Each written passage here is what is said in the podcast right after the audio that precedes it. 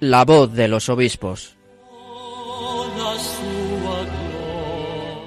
Con Cristina Abad.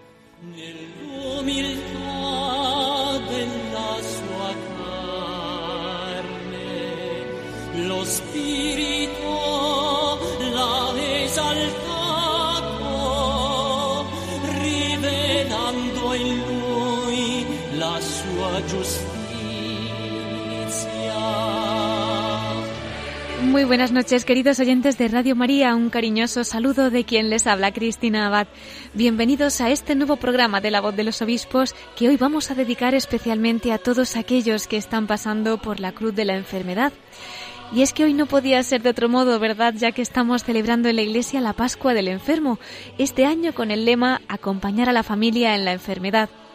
Bueno, pues les comento que por esta razón hoy nos va a acompañar en nuestro programa un obispo que es médico. Para ello nos vamos a ir hasta el norte de España, concretamente al País Vasco, donde nos espera el obispo de Bilbao, Monseñor Mario Iceta, que es además el presidente de la Subcomisión Episcopal de Familia y Vida. Él nos va a hablar sobre el sentido del sufrimiento y la enfermedad, sobre el acompañamiento a los enfermos y como experto en bioética y ética médica también nos va a hablar sobre este tema a la luz del magisterio de la Iglesia. Enseguida podremos escucharle. La segunda parte de nuestro programa estará dedicada a los episcoflases. En ella nuestro colaborador Miquel Bordas compartirá con nosotros más noticias y más mensajes de nuestros obispos. Concluiremos nuestro programa desde el corazón de María sección en la que tendremos con nosotros nuevamente al obispo de Bilbao, a Monseñor Mario Iceta, para que nos hable desde el corazón de Nuestra Señora. Bueno, pues le pedimos a María, salud de los enfermos, que se quede con nosotros también esta noche en este programa y que derrame muchas gracias sobre cada uno de los enfermos y sobre los acompañantes que ahora mismo están con ellos. Y de su mano, con María, comenzamos la voz de los obispos.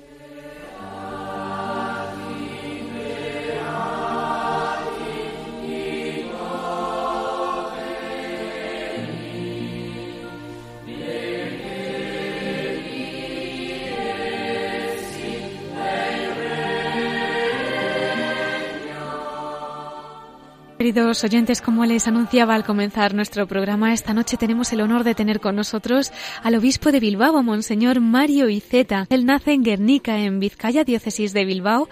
Cursó sus estudios de teología primero en la Universidad de Navarra y posteriormente en el Seminario Diocesano de Córdoba. El 16 de julio de 1994 fue ordenado sacerdote en la Catedral de Córdoba, diócesis en la que además se incardinó. Es doctor en Medicina y Cirugía por la Universidad de Navarra, con una tesis doctoral sobre bioética y ética médica. Es también doctor en Teología por el Pontificio Instituto Juan Pablo II para el estudio sobre el matrimonio y la familia de Roma. Esto fue en el 2002, con una tesis sobre mural fundamental. Fundador de la Sociedad Andaluza de Investigación Bioética en Córdoba y de la revista especializada en bioética y ciencias de la salud. En la diócesis de Córdoba ha desempeñado diversos cargos pastorales como párroco, vicario episcopal y canónigo penitenciario. En el campo docente ha sido profesor de religión en educación secundaria, profesor de teología de los sacramentos, liturgia y canto litúrgico en el Seminario Diocesano de Córdoba, profesor asociado de teología moral fundamental y bioética en la Facultad de Teología de la Universidad de Navarra, así como profesor de moral fundamental y de moral de la persona y bioética en el mismo seminario. El 5 de febrero de 2008 es nombrado obispo auxiliar de Bilbao y recibe la ordenación episcopal en la Catedral de Bilbao el 12 de abril del 2008. El 24 de agosto de 2010, en la festividad del apóstol San Bartolomé, recibe del Papa Benedicto XVI el nombramiento de obispo de Bilbao. En la Conferencia Episcopal Española ha pertenecido a la Comisión de Liturgia y actualmente es el vicepresidente de la Comisión Episcopal de Apostolado Seglar y presidente de la Subcomisión Episcopal para la Familia y la Defensa de la Vida. Bueno, pues sin más dilación, vamos a darle la bienvenida a la voz de los obispos, Monseñor Mario Iceta, obispo de Bilbao. Muy buenas noches, don Mario. Hola, buenas noches. Muchísimas gracias por acompañarnos en esta noche tan especial, una noche en la que estamos celebrando la Pascua del Enfermo y que hemos querido dedicar nuestro programa precisamente pues a, aquellos ¿no? que están padeciendo esta noche la enfermedad y que también les pueden estar acompañando familiares, amigos y queríamos precisamente contar con su testimonio. Usted como médico, como obispo, como sacerdote, nosotros sabemos que realmente la enfermedad es un mal, ¿no? Sin embargo, seguro que usted nos puede comentar cómo se puede vivir esto desde la fe y qué sentido adquiere, don Mario. Pues precisamente eh, Dios es un Dios de vida, eh, es un Dios de plenitud, eh, es un Dios de cumplimiento de todo lo que nuestro corazón anhela, que es esa plenitud y esa eternidad y ese amor infinito, ¿no? Pero nos vemos en esta realidad, en esta realidad que está también señalada por este misterio del mal, como decía San Juan Pablo II, misterio iniquitatis, decía él, ¿no? Donde está sumida la muerte, donde está sumido el, la enfermedad, donde está sumido eh, el sufrimiento. ¿no? Eh, en este caso, ciertamente es algo que repele al hombre. el sufrimiento eh, es algo que, que, nos, que nos echa para atrás, ¿verdad? Porque hmm. en último término estamos hechos para sufrir. Pero también es verdad que alguien ha abierto una puerta y un camino en el mundo del sufrimiento y alguien ha iluminado esta realidad, completamente con, con alguien que es Dios mismo, que, que se hace hombre, el Hijo de Dios, que asume sobre sí eh, nuestro sufrimiento, nuestros dolores, eh, nuestras oscuridades, nuestras desesperanzas, y, brota de ese asumirlo, brota un camino nuevo. ¿eh? En el fondo se trata de, buscar un sentido al, sufrimiento, para, que sufro, cómo yo esto lo puedo transformar en, fuente de vida, en fuente de esperanza, y realmente Cristo nos abre este camino, ¿no? El, el sufrimiento, cuando se, se, se acoge a Él, cuando se vive en ese contexto de la interpersonalidad, es decir, cuando estamos acompañados en el sufrimiento, eh, nos damos cuenta que nuestra vida, más allá del sufrimiento, es grande y hermosa. Nuestra vida es un don para los que nos rodean. Eh, por tanto, es esa clave del amor la que da ese sentido eh, a los momentos de oscuridad. Nosotros podemos ofrecer con Cristo en nuestros sufrimientos, nuestra enfermedad, nuestras limitaciones, nuestra ancianidad, lo podemos ofrecer para que los demás tengan vida. Eh, lo podemos eh, ofrecer como, como, como algo que es redentor para los demás en Cristo. ¿no? Por tanto, pienso que la cuestión del sufrimiento eh, es una búsqueda de sentido y es Cristo quien nos ilumina y quien nos acompaña en esta situación de sufrimiento, de ancianidad o de enfermedad. Son verdaderamente esperanzadoras sus palabras, don Mario, a veces en situaciones tan dolorosas, ¿no? Y por las que los enfermos o sus familias pues pueden pensar que están en la más absoluta oscuridad. Seguro que esta noche, escuchándole, ya le han dado un sentido, ¿no? A esa cruz tan fecunda que es el sufrimiento. Eh, don Mario, este año la, la Conferencia Episcopal Española se ha preocupado particularmente de acompañar a las familias, ¿no? De hecho, el lema de este año es acompañar a la familia en la enfermedad. Cuéntenos, ¿cuál es la misión de esta campaña? Sí, obviamente lo que decía antes, eh, qué importante es eh, sentirse parte de una comunidad, de una familia, eh, de una parroquia, de un grupo, en los momentos de dificultad, de enfermedad y de sufrimiento. Yo pienso que, la soledad em, lo que hace es añadir un plus de, sufrimiento. ¿no? En cambio, pues cuando uno sufre en, un entorno, cuando uno sufre en comunidad, cuando uno está enfermo en una familia, se lleva mucho mejor la enfermedad, se siente un arropado sostenido y esperanzado. ¿no? En, este, en este caso hay que decir que cuando alguien enferma, enferma toda la familia, en cierto modo. ¿no? Todos tenemos experiencia de que no sé, de repente un familiar tiene que ir al hospital, eh, pues eh, aparece el zafarrancho de combate en la casa, ¿no? Pues quién va a acompañarle, eh, quién va a acompañarle a darle de comer, quién le acompañará por la noche, em, toda la casa se revoluciona, ¿no?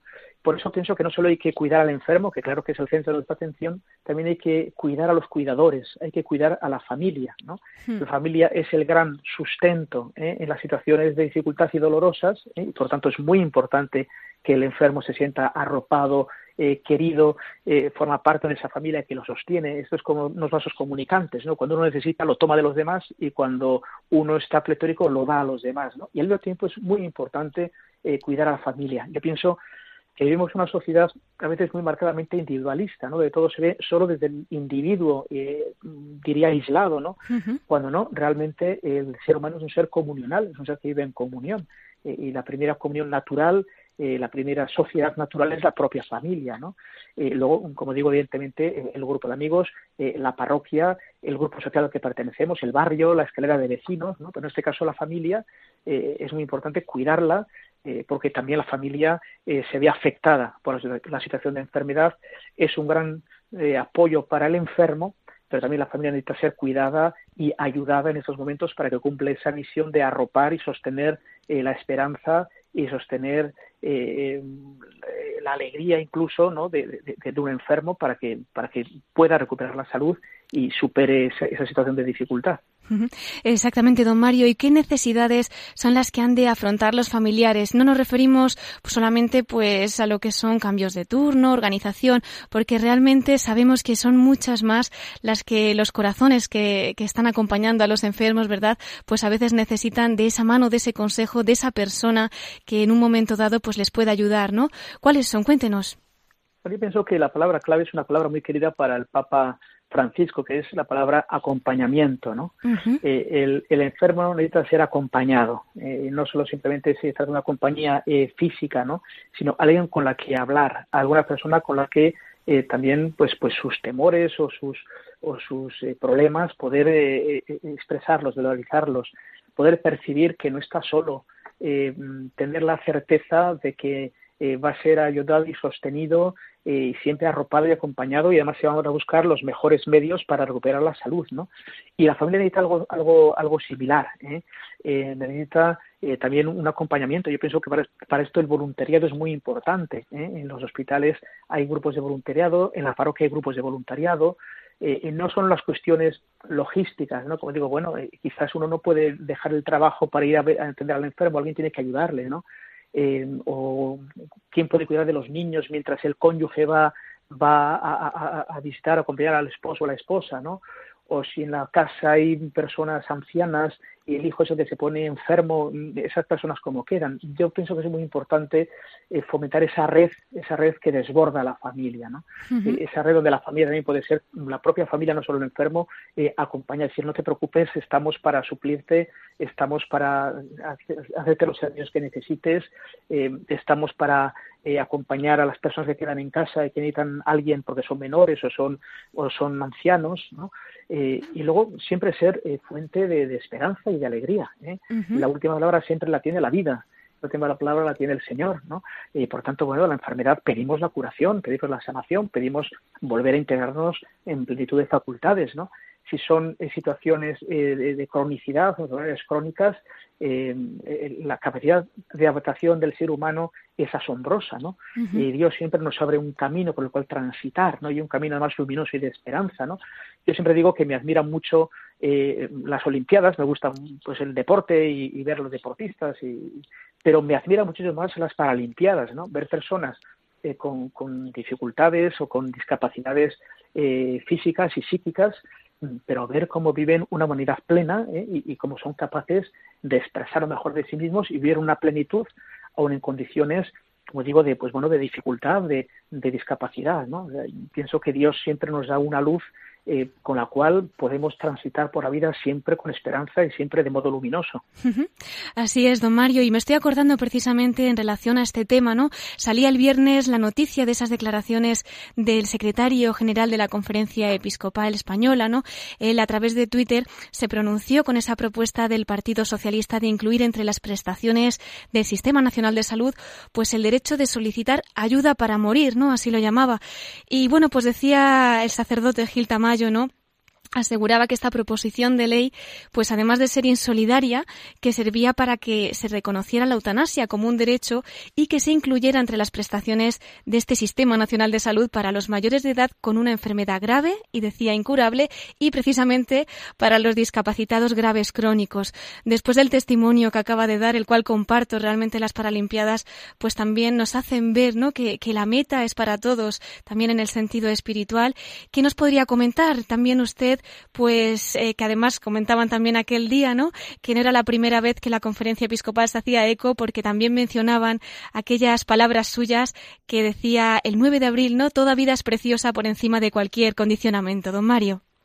No me cabe la menor duda. Y, la respuesta eh, a la enfermedad terminal eh, o estas enfermedades graves son los cuidados paliativos. ¿eh? Eh, veo que en, que en, esa, ese proemio del, donde se ponen las razones, exposición de motivos de la aprobación de ley, mm, se dice que existe una demanda sostenida de la sociedad actual de la eutanasia. no es verdad. lo que sí existe es una petición sostenida de cuidados paliativos, ¿no? La respuesta para la enfermedad terminal adecuada son los paliativos. ¿no? Llama la atención que legislativamente se llevan tres intentos ¿eh? para hacer una ley de cuidados paliativos y aún no ha salido. Eso no deja de ser paradójico ¿no? Hmm. que se quiera aprobar una ley de la eutanasia cuando precisamente lo que sí se demanda, eh, lo que sí los médicos propugnan, lo que sí necesitan realmente los enfermos es alguien que les ayude eh, en los momentos de dificultad, es decir, que les ayude para acabar con el sufrimiento de las personas. ¿no? Y los paliativos ayudan eficacísimamente a aliviar no solo el dolor, sino también el sufrimiento de las personas. ¿no? Por lo tanto, pienso que la iniciativa legislativa debe ir por ese camino, que sí es lo que se demanda, ¿no? que una persona cuando tenga una situación de terminalidad o una situación pues, de gravedad y con riesgo de la vida, puede estar adecuadamente tratado, poder prácticamente acabar con el sufrimiento, ¿no? O sea, se trata, se trata de acabar con el sufrimiento de las personas y no de acabar con las personas que tienen sufrimiento, ¿no? Eso es. Entonces, eh, entonces a mí me parece que, que, se ha intentado tres veces una ley de paliativos mm, que ahora se ponga encima de la mesa una ley de eutanasia, hmm. no es lo que se demanda en la sociedad y no es lo que necesitan hoy en día los enfermos, ¿no? ya que ha habido tres intentos de hacer una ley de paliativos, pues a ver, en este caso, superando el referéndum, a ver si la cuarta es la vencida, ¿no? Haga una ley de, de paliativos. Eh, y además, una ley que en el capítulo cuarto de la profesión de ley se dice que se garantiza a toda la ciudadanía el acceso a esta prestación eh, para ayudar a morir, ¿no? Ojalá, ese, ojalá se garantizara a toda la ciudadanía el acceso a la prestación de los paliativos, eh, tanto en las instituciones dedicadas a paliativos como en el domicilio. Nos damos cuenta que los paliativos muchas veces eh, donde se deben instaurar es, en el domicilio, donde el, paciente, el enfermo, eh, su entorno vital es muy importante, ¿no? Por eso diría que lo que hay que lo que hay que promover y lo que hay que legislar es una buena ley de cuidados paliativos, una ley que realmente responda a las necesidades reales de los enfermos y de sus familias. En cambio, hablar de una ley de eutanasia es hablar de una ley que no hay una demanda en la sociedad y además es una ley de tipo ideológico eh, que, en este caso pues lo que propone es esto no eh, no quitar el sufrimiento de las personas sino realmente que no existan las personas que sufren. Sí la verdad que los que hemos podido no acompañar a familiares o, allegados que estuvieran pues en un estado de salud grave o terminal a veces sí que nos hemos encontrado y, bueno cada vez más frecuentemente con algunas opiniones médicas que nos inquietan no porque bueno pues hay quien asegura que, que una vida que va a estar marcada por el sufrimiento pues que no tiene sentido pero no solo para el enfermo, sino que a veces dicen que tampoco para la familia, ¿no? Y bueno, pues mm, como dice usted, aborto, eutanasia, en fin, a veces parece que nos lo proponen como si fuera una especie de liberación. Sin embargo, el enfermo realmente no está decidiendo y yo creo que en la mayoría de los casos, pues la familia tampoco, ¿no? ¿Qué nos podría comentar? ¿Qué se puede hacer ante situaciones de este tipo, ¿no? Familiares que ahora mismo puedan estar encontrándose con estas situaciones. Bien, eh, yo pienso mm, eh, que precisamente lo que necesitan estas personas es, a ver, eh, ¿qué es lo que te preocupa? ¿Qué, cuál es el sufrimiento que llevas en tu vida? Es decir, bueno, pues eso, pues me, me, me da miedo el dolor, me da miedo, si estoy en un momento de último de mi vida, ¿cómo va a ser ese momento último? me da miedo la soledad, o a fin de decir, me da miedo que no me acompañen en esta, en, en esta situación de enfermedad de mi familiar, me da miedo, si me dedico al familiar, quedarme sin trabajo hay que responder a todo eso, ¿eh? porque son preguntas reales, ¿eh? hmm. son preguntas reales. Por eso digo, y todo eso lo podemos englobar en esa palabra acompañamiento, ¿no? El enfermo decir, mira, eh, el, sufrimiento puede ser tratado y puede ser bien tratado, y tus dolores son tratados, los efectos secundarios son tratados, vas a estar acompañado y perfectamente asistido en, si se agrava la enfermedad. tu familia va a ser ayudada si tiene que estar contigo, no te preocupes que el trabajo eh, puede ser eh, mantenido y además eh, sostenido y remunerado. Eh, la familia puede tener a alguien que le pueda ayudar mientras tú estás así y no puede ganarte la vida. O sea, yo pienso que lo que se trata es de responder a necesidades absolutamente reales. Esa sería una buena ley, ¿eh? una buena ley, hmm. que digo, que en esas circunstancias, además que están muy bien descritas porque la experiencia del dolor y de la enfermedad es una experiencia humana pues de las, de las fundamentales. ¿Quién no ha estado enfermo en su vida? ¿Quién no ha tenido sufrimientos o dolores en su vida? O sea, es una experiencia una experiencia humana eh, fundamental eh, que está en nuestra vida, ¿no? Y además las preguntas y las situaciones están bien descritas, ¿no? Pues demos una respuesta a esto, ¿no?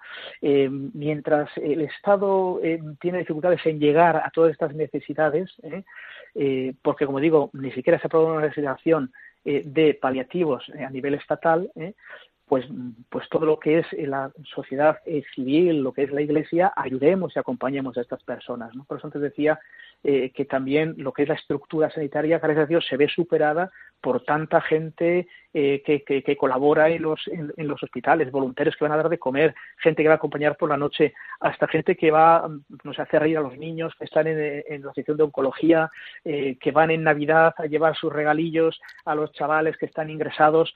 Gracias a Dios, el corazón humano también es muy grande, ¿no? Y vamos a la sociedad eh, iniciativas eh, fabulosas, ¿no? Eh, que no se pueden pagar con todo el dinero del mundo, ¿no? Y eso es lo que nos hace realmente humanos y eso es lo que nos, nos hace que cuando tenemos una situación de enfermedad, pues nos sentimos queridos, nos sentimos con una esperanza, nos sentimos sostenidos. Entonces la enfermedad eh, es, muchísimo más eh, llevadera, ¿no? Eh, no acaba de ocupar todo el corazón, ¿no? Sino, sino bueno, se, pone en su sitio, pero hay dimensiones mucho más grandes de la persona que superan incluso la misma situación de enfermedad. Y como dice usted, es para todos, ¿verdad? Para todas las personas, porque a veces es cierto que, ante algunos diagnósticos médicos, pues podría parecer que hay una especie de contradicción entre lo que es la ciencia de la medicina y la moral iluminada por la fe, ¿no? A veces hablando con determinadas personas, pero sin embargo, lo que es la ética médica realmente es la misma para creyentes o no creyentes. No todo el mundo se puede beneficiar de esto que nos está comentando usted. Sí, a ver, eh, eh, a ver resumiendo eh, lo que es la filosofía de, los, de, las profesiones sanitarias, ¿no? Medicina, enfermería, auxiliares, bueno, todo lo que hay alrededor de la tecnología, sería decir, cuando se puede, cuando se puede curar, al menos aliviar eh, siempre acompañar y consolar, ¿no? Eh, ese es el fundamento de las profesiones médicas, ¿no?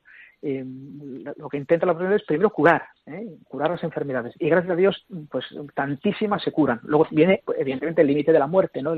se va haciendo viejo el organismo y, bueno, pues llega un momento pues que, que ya que ya se ha, se ha, gastado, por decirlo de algún modo, ¿no? Primero curar, eh, aliviar, o sea, yo, aquí entra, por ejemplo, el tema de los paliativos, que no van tanto a curar al enfermo, pero sí va a, aliviar al enfermo y darle eh, una situación vital eh, pues eh, óptima y, y positiva y, con todas las necesidades cubiertas y como digo siempre esa dimensión psicológica, espiritual, social, ¿no? Aliviar, consolar, eh, acompañar, ¿no?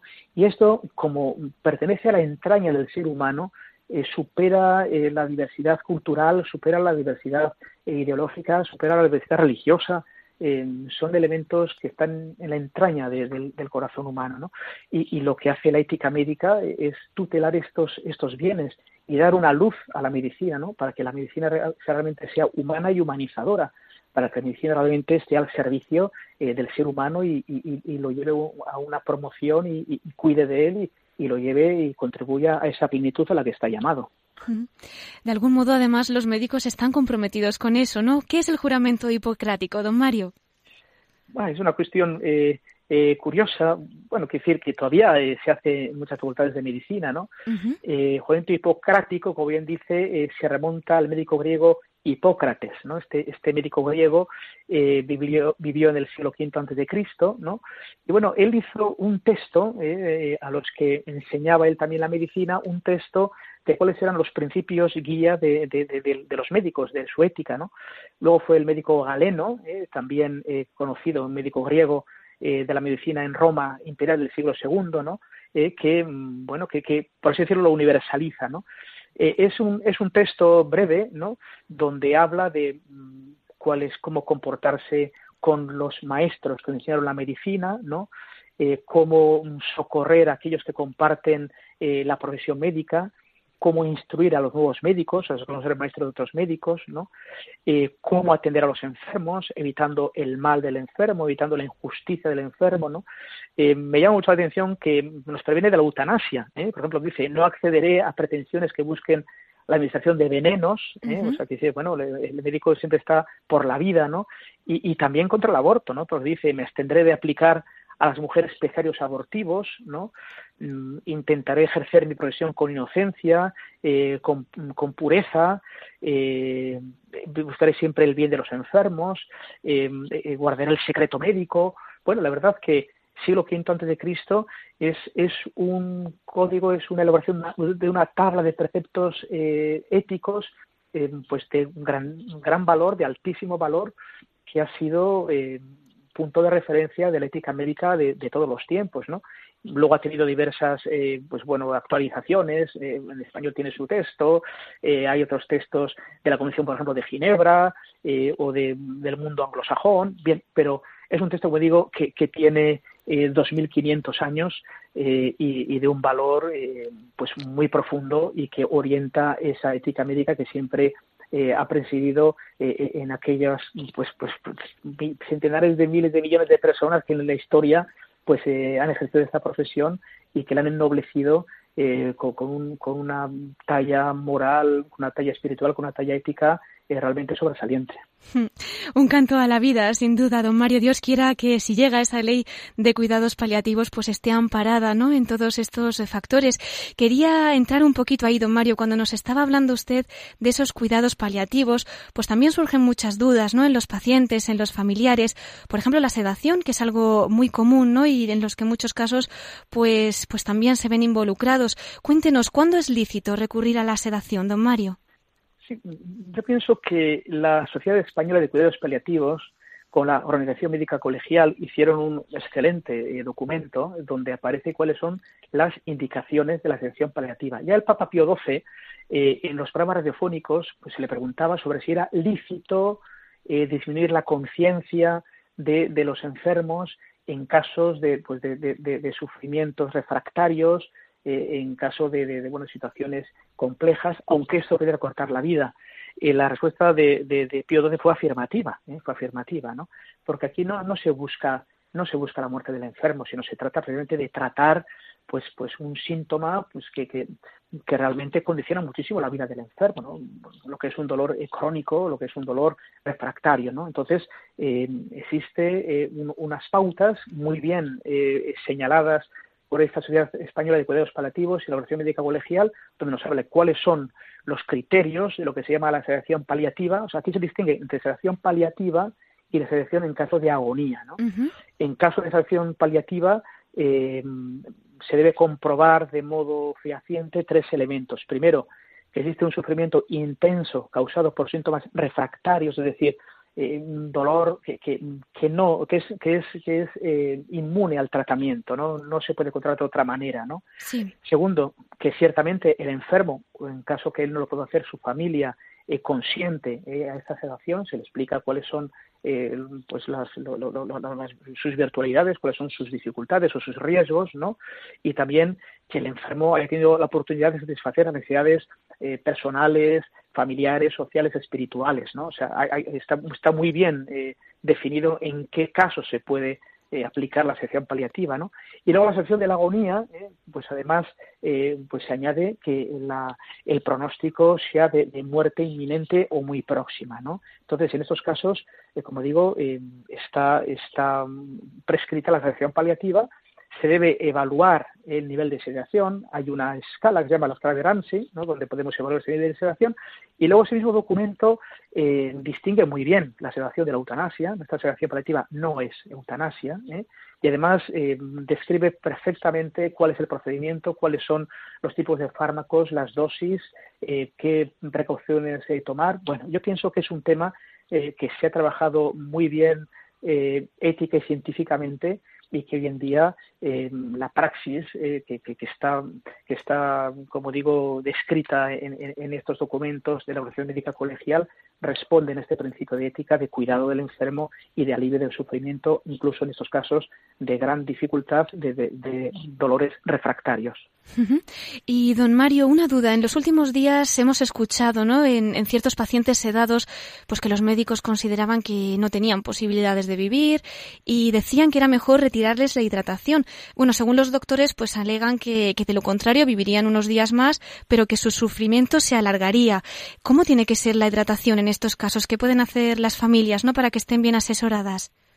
Bien, eh, yo pienso que hay que distinguir entre nutrición e hidratación. En este caso me estás hablando de la hidratación y también hay que distinguir si es eh, vía enteral, vía parenteral. ¿eh? Yo supongo que estamos hablando de una vía parenteral, supongo que estamos hablando de una vía, de, bueno, que está cogida la vía y se le hidrata por la vía parenteral.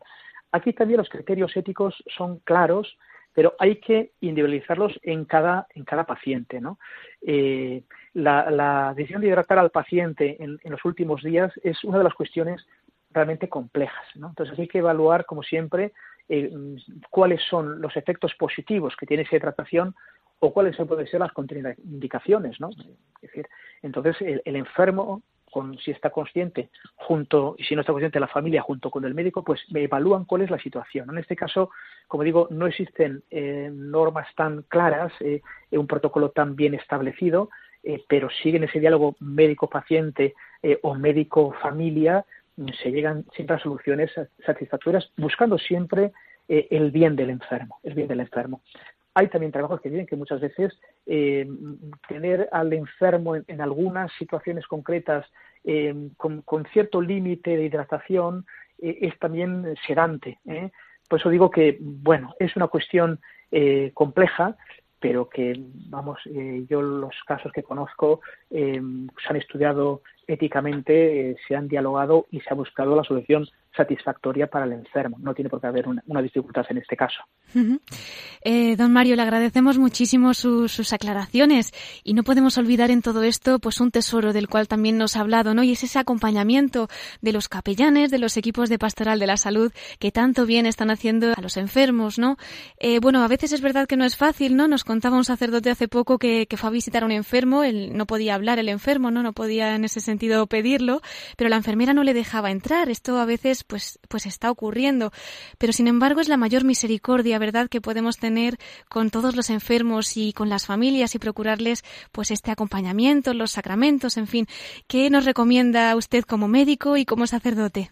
Bien, eh, el ser humano es, es un ser con diversas dimensiones, ¿no? Hablando antes, por ejemplo, de los griegos, pues, ¿no? pues Aristóteles decía que es un, el ser humano es un zoon politicum, no un ser, ser social, ¿no? el ser humano también es un ser eminentemente espiritual, eminentemente trascendente. ¿no?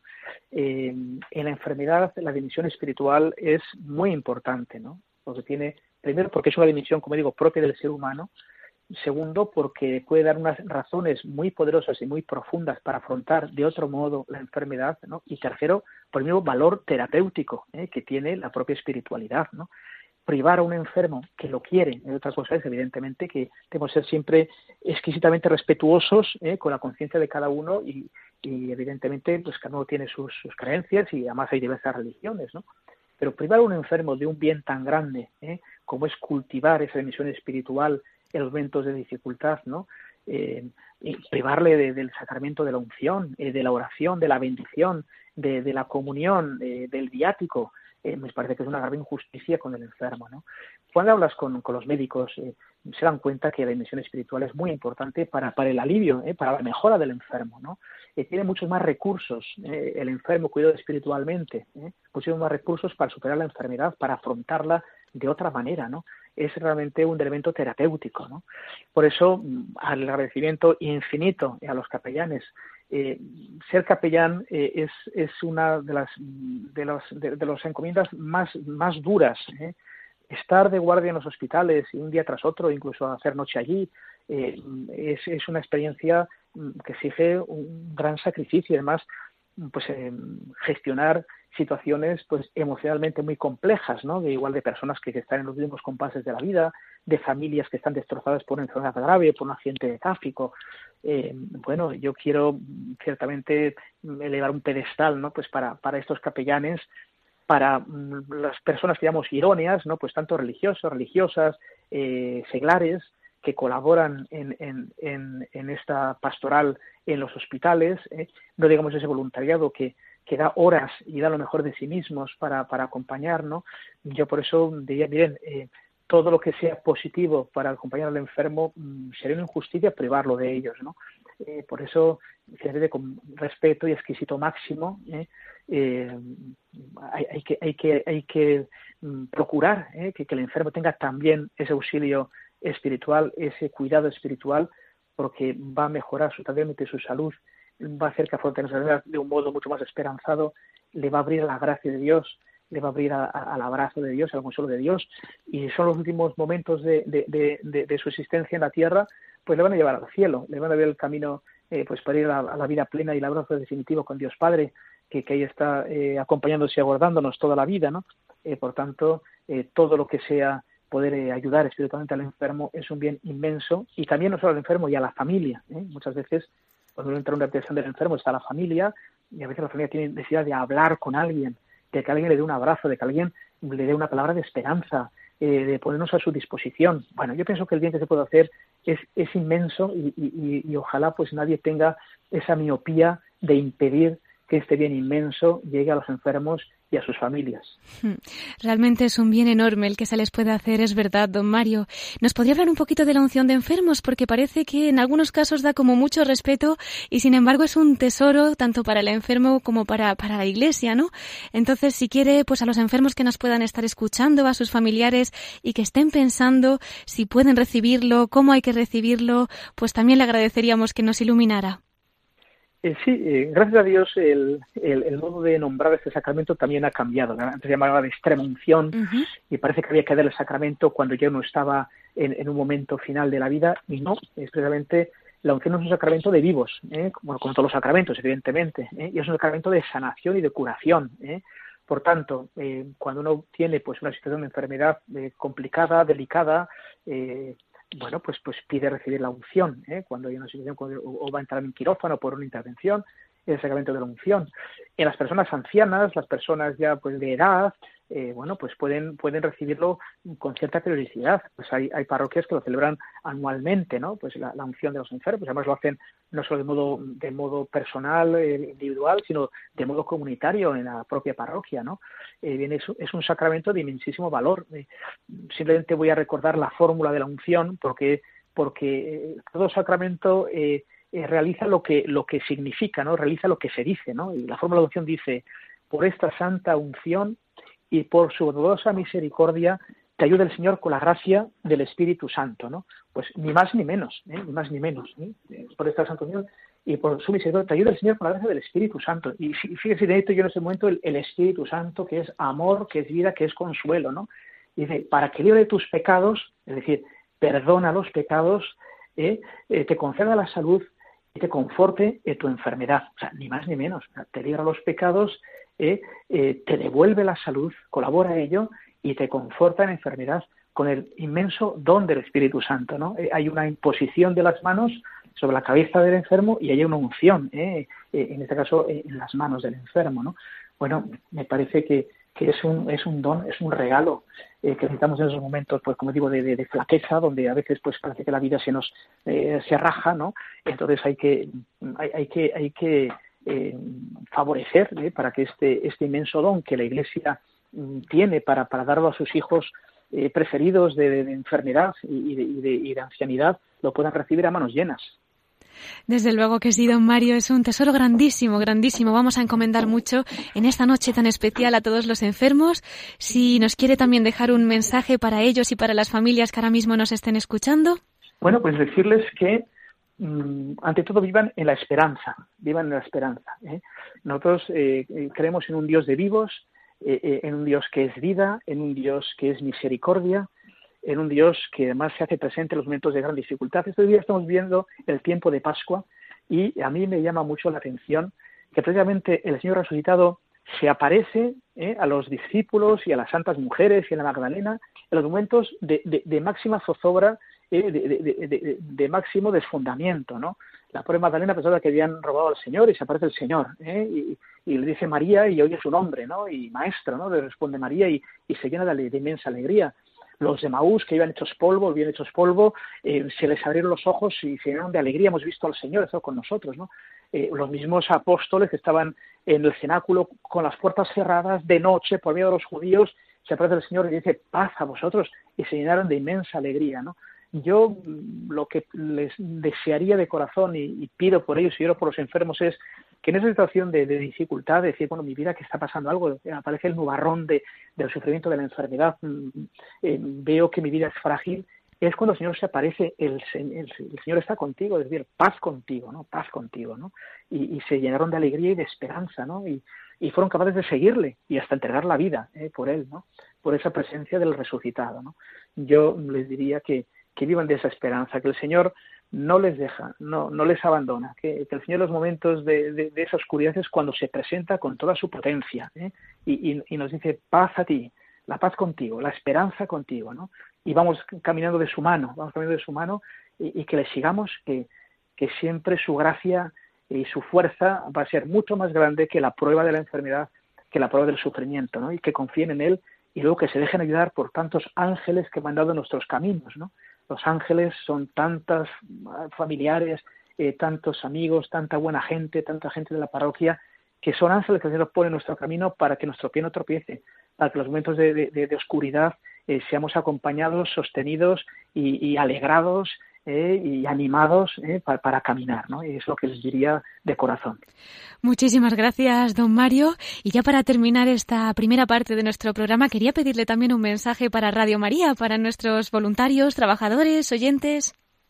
Eh, bueno, estamos celebrando el mes de mayo, el mes de María, así que vosotros la Radio María es que no solo celebréis un día, celebréis todo el mes. el, mes es el santo de la radio, todo el mes, ¿no? Bueno, pues yo diría lo mismo. la Virgen María eh, después de, concebir al Señor, eh, fue corriendo a servir eh, a su prima Santa Isabel y, San Juan, que estaba en el seno de Isabel, se llenó de, alegría, saltó el niño y, también, y también Isabel, ¿no? Bueno, pienso que esto es el, esto es la vocación de Radio María, ¿no? Es, es percibir la presencia del Señor ir corriendo a servir a los demás y, a llevar ese mensaje del Señor y, de su madre que nos acompaña, ¿no? Así que deciros que estoy haciendo un servicio precioso, eh, cuánta gente pues se siente aliviada, acompañada, escuchando vuestros programas. Yo recuerdo aquí que en Bilbao, pues se ve que alguna vez falló el, repetidor eh, de la radio y, se bloqueó la centralita de, llamadas. ¿Qué pasa con la con Radio María? Porque eh, sentían la, la, orfandad, la ausencia de, vuestra presencia, ¿no? Y, a través de vosotros, de esa presencia de, un Dios que, nos acompaña, ¿no? Así que que sigáis con ese con ese eh, ese deseo de, servir y, con ese estilo de hacerlo con humildad, eh, con sencillez, pues llevando la luz del Evangelio, eh, la paz y la esperanza en tantas personas que están necesitadas de una palabra y de una compañía. Y la radio acompaña mucho, la radio acompaña mucho, ¿no? Y, si es, pues encima una, pues una radio que lleva el Evangelio, que lleva el mensaje del Señor y que hace ver un rostro de iglesia, ¿no? Que nos ayudamos y nos iluminamos unos a otros, pues, pues mejor que mejor. ¿no? Así que enhorabuena y, adelante con la tarea. Muchísimas gracias, don Mario. Nos acogemos a sus oraciones para continuar esta labor. Y bueno, no le voy a despedir porque le esperamos, si Dios quiere, a nuestra sección de la voz de los obispos desde el corazón de María. Le invitaremos para que comparta un pequeño testimonio, pues que recuerde haber vivido especialmente en el corazón de la Virgen. ¿Le esperamos en unos minutos? Con mucho gusto. Muchísimas gracias, Monseñor Mario Iceta, obispo de Bilbao.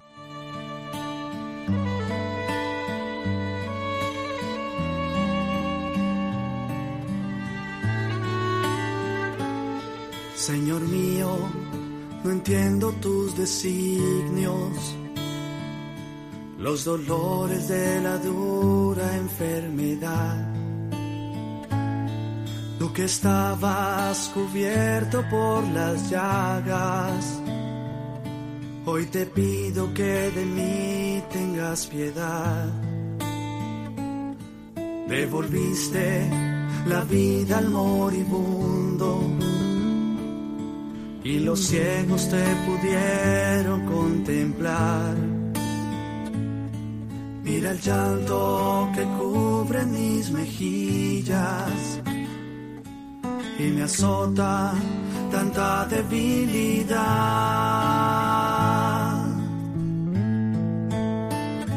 Sáname, mi Señor, por piedad, por amor por los méritos de tus preciosas llagas. Sáname, mi Señor, por piedad, por amor, y devuélvele la paz a mi alma. Bueno, pues como escuchamos en esta canción de Felipe Gómez, pedimos por la sanación de todos los enfermos, lo pedimos por los méritos de las preciosas llagas del Señor y pedimos que les dé su paz y que sean una llama de amor que consuele el dolor de tantas almas. Y mientras esta llama va impregnando tantos lugares, tantos rincones de la tierra, también a Radio María ha llegado esta noche una llama de luz y ha sido con el testimonio del obispo de Bilbao, Monseñor Mario Iceta, que como médico, como sacerdote y como obispo presidente de la Subcomisión Episcopal de Familia y Vida, nos ha iluminado en cuestiones de ética médica y sobre el acompañamiento a los enfermos, abrazando la enfermedad desde la fe. Bueno, todavía podremos escucharle en nuestra última sección de nuestro programa, en la voz de los obispos desde el corazón de María.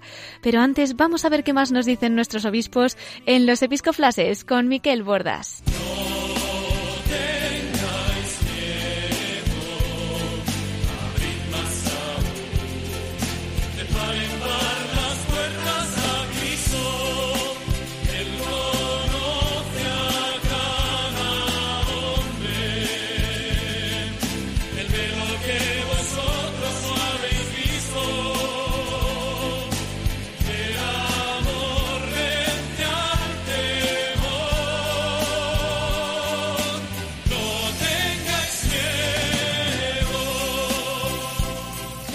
Y en este domingo vamos a darle la bienvenida a nuestro colaborador, Miquel Bordas. Muy buenas noches. Muy buenas noches, Cristina. ¿Cómo estás? Pues muy bien, gracias a Dios. Ya empezando el mes de mayo, ¿verdad? Primer domingo en el que desde la voz de los obispos también tenemos una mención muy especial para la Virgen María. Claro, es su mes tan, tan precioso, esta primavera, el mejor mes del año para la Virgen, ¿verdad? Pues en este mes de mayo, en este mes todavía estando en Pascua, también es un mes especial para esta casa, para Radio María. Así es. Que celebra pues su maratón. Es una semana misionera muy importante porque no solo es para las necesidades de Radio María en España, sino para otras Radio María de otras partes del mundo más necesitadas en tierras de misión que necesitan nuestro apoyo. Y esto creo que nos lo va a explicar muy bien el director de esta casa, el padre Luis Fernando de Prada, que nos deja esta, este mensaje. Id al mundo entero y anunciad el Evangelio a toda la creación, dijo Jesús a sus discípulos. También hoy el Señor quiere que seamos misioneros bajo el manto de la Virgen, Reina de los Apóstoles. Radio María, que no tiene más fin que colaborar en esa misión evangelizadora, os pide en este mes de mayo un esfuerzo especial de oraciones, voluntarios y donativos. Así, la voz de Cristo podrá llegar a todos los rincones de España y de otras naciones del mundo a las que queremos llevar Radio María. Puedes informarte de cómo colaborar llamando al 91 822 8010 o entrando en nuestra página web radiomaria.es. Apóstoles y misioneros del mundo con Radio María.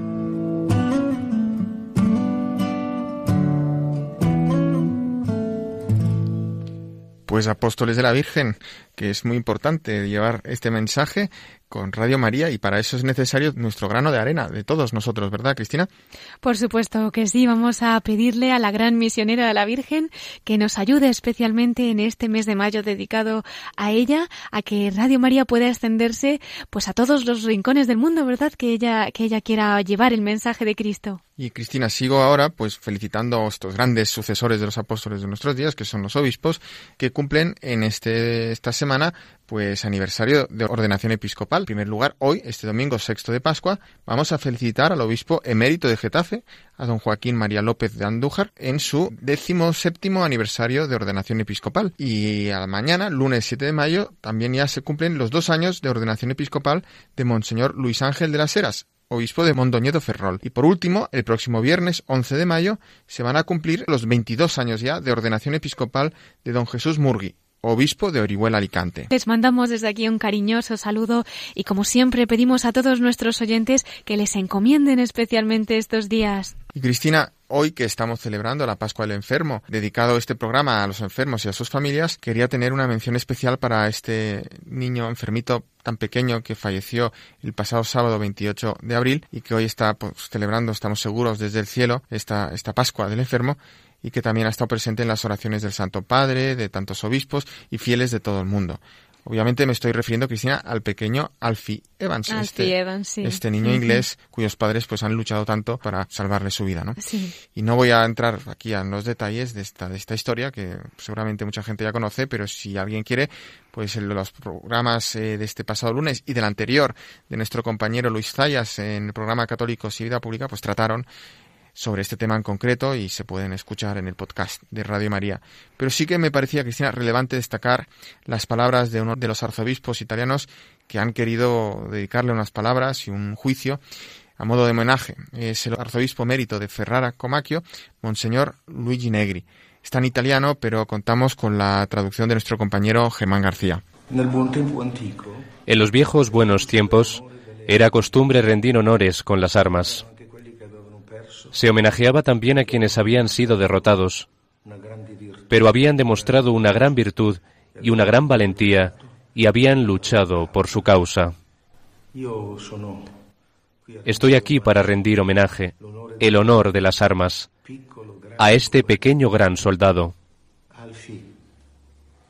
Alfie ha sido el caudillo de un pueblo, y sin duda esto ha podido ser así por la inteligente compañía que fue para él su padre, el caudillo de un pueblo, de un pueblo que jamás aceptará que se confunda el bien con el mal, que se considere el vicio como virtud, que no aceptará que incluso los deseos más degenerados puedan convertirse en derechos en esta sociedad sin Dios y sin amor al hombre. Alfi nos ha guiado. Le hemos visto delante de nosotros, precediéndonos.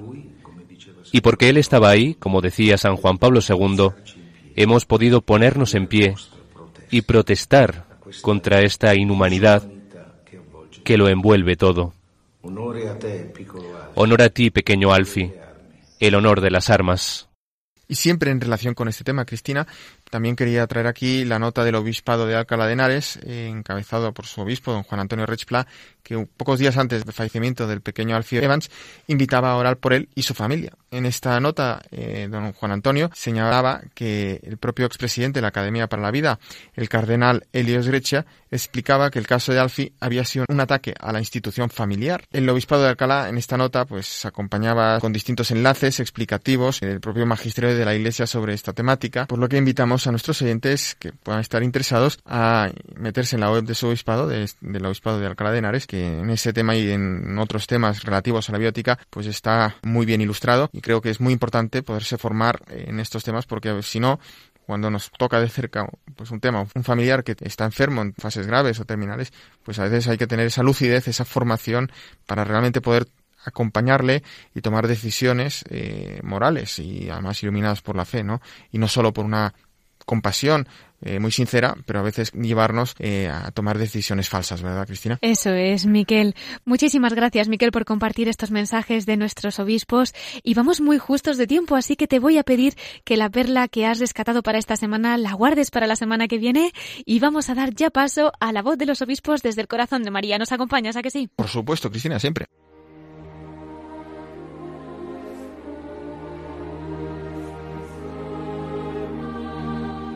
Y entramos ya en nuestra sección de la voz de los obispos desde el corazón de María. Hemos tenido en la primera parte de nuestro programa al obispo de Bilbao, a Monseñor Mario Iceta, que como obispo, como sacerdote y como médico nos ha iluminado en este domingo en que celebramos la Pascua del Enfermo sobre cuestiones de bioética, de medicina y nos ha dado un mensaje de esperanza para todos los enfermos y sus familias. Ahora nuevamente le tenemos con nosotros y esta vez para que nos hable desde el corazón de la Virgen. Muy buenas noches, don Mario. Hola, buenas noches. Pues muchísimas gracias por acompañarnos también en esta sección y somos todo oídos para que comparta un breve testimonio que recuerde especialmente haber vivido en el corazón de nuestra madre. Pues recuerdo que siendo joven sacerdote eh, hice la famosa peregrinación al Rocío. He sido sacerdote en varios pueblos de Córdoba y acompañaba a la hermandad de uno de estos pueblos, ¿no? La tarea del sacerdote en el camino, pues, es atender a las personas, escucharles, hablar con ellos y también administrar el sacramento de la reconciliación. ¿eh? Es un camino donde se reza, donde se comparte, donde se canta, donde se camina, donde se cansa y donde también uno recibe los sacramentos y entre ellos el de la reconciliación. Recuerdo que había una persona reacia a recibirlo y me venía por allí y me decía, bueno, cura, que yo, a mí no me vas a pillar, que, que yo no, que yo no voy a recibir esto, que yo esas cosas no sé mucho, que yo no creo, tal. Bueno, así, pues dando un poco la tabarra, ¿no? Y yo ya estaba un poco hasta arriba y dije, mira, eh, yo no te voy a perseguir, digo, pero la Virgen te va a traer. ¿eh? y me decía, ¿qué, se cree usted eso tal? Bueno, ahí seguimos y recuerdo que el último riachuelo que hay antes de entrar en la aldea del Rocío se llama La Jolí. ¿eh? Recuerdo que ya todos, prácticamente todos habían confesado, prácticamente todos. Este muchacho faltaba, ¿no? Y recuerdo que antes de pasar la Jolí, allí vino, ¿eh? allí vino y, me dijo, tiene usted razón, la Virgen me trae. ¿eh? Y bueno, pues era una persona que hace mucho tiempo que no ha recibido el sacramento de la penitencia y de la reconciliación. Y, bueno, la Virgen María, eh, antes de entrar en su casa, antes de entrar en su aldea, eh, pues, pues lo trajo, lo trajo para recibir el perdón de Dios, el perdón del Señor, ¿no? Y bien, pues eso nos muestra cómo María tantas veces pues allana, allana los caminos, allana los caminos eh, ablanda los corazones, eh, prepara el terreno, ¿no? Eh, aquello que, que, decía a los siervos de la zona de Caná, haced lo que él os diga, ¿no? preparando pues ese primer milagro de, del agua y el vino, ¿no? y bien, yo, pues es una pequeña experiencia, bueno, es que también en estas situaciones que a veces tenemos una resistencia interior quizá de, de acercarnos al Señor, pues, pues la madre, ¿eh? que siempre busca el bien de sus hijos, pues allá en ese camino para que venzamos esas resistencias y acercarnos a la gracia del Señor. Sería este un poco el, un pequeño testimonio ya que ocurrió hace muchos años, cuando yo era un joven sacerdote por Córdoba, ¿eh? Eh, bueno, pero que a mí ciertamente me impactó y, y, que, bueno, que ha habido situaciones similares o parecidas, ¿no?, donde la Virgen allana los caminos para un encuentro fructífero y pleno con el Señor. Muchísimas gracias, don Mario, por este bellísimo testimonio. María, Madre de Misericordia, y es verdad, ella es la que mejor nos lleva al final al corazón de, Jesús, ¿no? Le agradecemos muchísimo, pues, el que nos haya acompañado esta noche, que nos haya iluminado a la luz del magisterio de la Iglesia y que nos haya hablado, pues, de esta manera tan tierna desde el corazón de la Virgen. Ya sabe que aquí en Radio María tiene su casa, así que le esperamos cuando quiera en la voz de los obispos muchas gracias y, con mucho gusto estaré con vosotros y un gran abrazo y saludos también a, a, todos los oyentes y mi oración y mi bendición para todos vosotros. Muchísimas gracias. Hasta siempre. Gracias, hasta pronto. Monseñor Mario Iceta, obispo de Bilbao.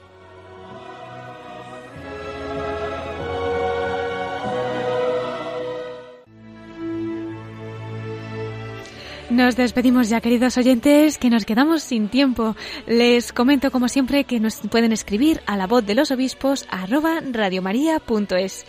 Damos las gracias particularmente al obispo de Bilbao, a Monseñor Mario Iceta, presidente de la Subcomisión Episcopal de Familia y Vida, por habernos ofrecido ese testimonio como médico, como sacerdote, como obispo y como experto en bioética. Gracias también a Miquel Bordas por informarnos de las noticias de nuestros obispos y como siempre les agradecemos a todos ustedes que un domingo más hayan estado con nosotros. Nos volvemos a reunir en siete días, si Dios quiere. Ya saben, a las nueve de la noche, a las ocho en Canarias. Ahora les dejamos con el informativo de Radio María. Bueno, pues hasta el domingo que viene, si Dios quiere, en la voz de los obispos, que la Virgen Salud de los Enfermos les acompañe especialmente esta noche y que Dios los bendiga.